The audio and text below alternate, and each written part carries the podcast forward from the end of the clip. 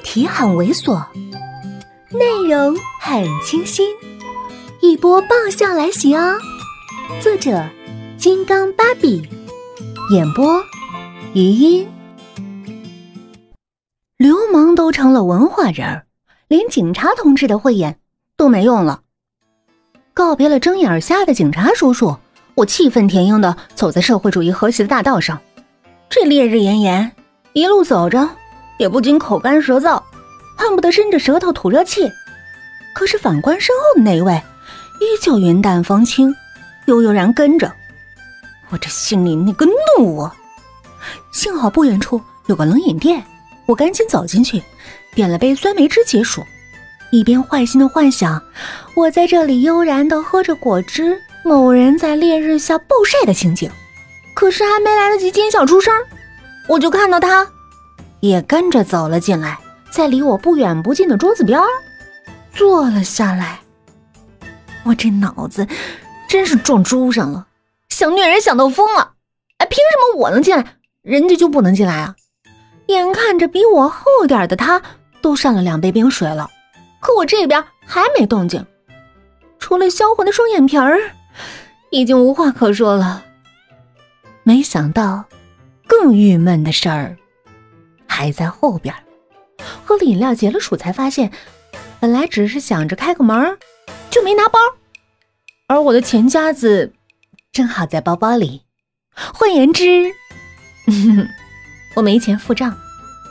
看着柜台边欢乐聊天、眼睛不时瞄着宋子妍的那三个小服务员，我默默的想：如果……我把这个人的身份证号、账号密码、生辰年月、爱好、三维星座、地址都告诉他们，能不能，能不能免了这几块钱啊？可是最后也没有实施。摸着口袋里的手机，我决定场外求助。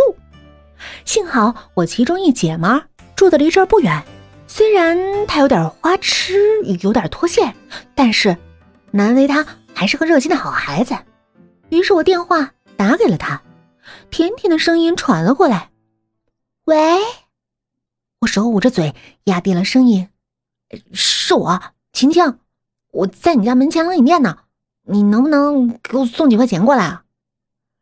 他的声音依旧很甜，“唉，姐姐没空儿。”在他挂电话前，我赶紧补充一句：“哎，这里有一个长得特别像没晒黑前的古天乐的。”他嗷的一声。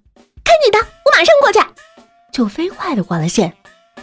等着嘟嘟嘟的忙音，我嘴角挑起，我就说了嘛，小敏是一个热心的好孩子。没过三分钟，小敏就出现在了冷饮店门口。她抬眼环视了一周，自然不是找我，然后就直线往宋子妍那边走去。我就看着他们只简短的说了两句话，小敏就耷拉着脑袋回来了。我好奇，你刚刚说什么啊？他在我前面坐下，我问他一个人，我凑过头去，他怎么说啊？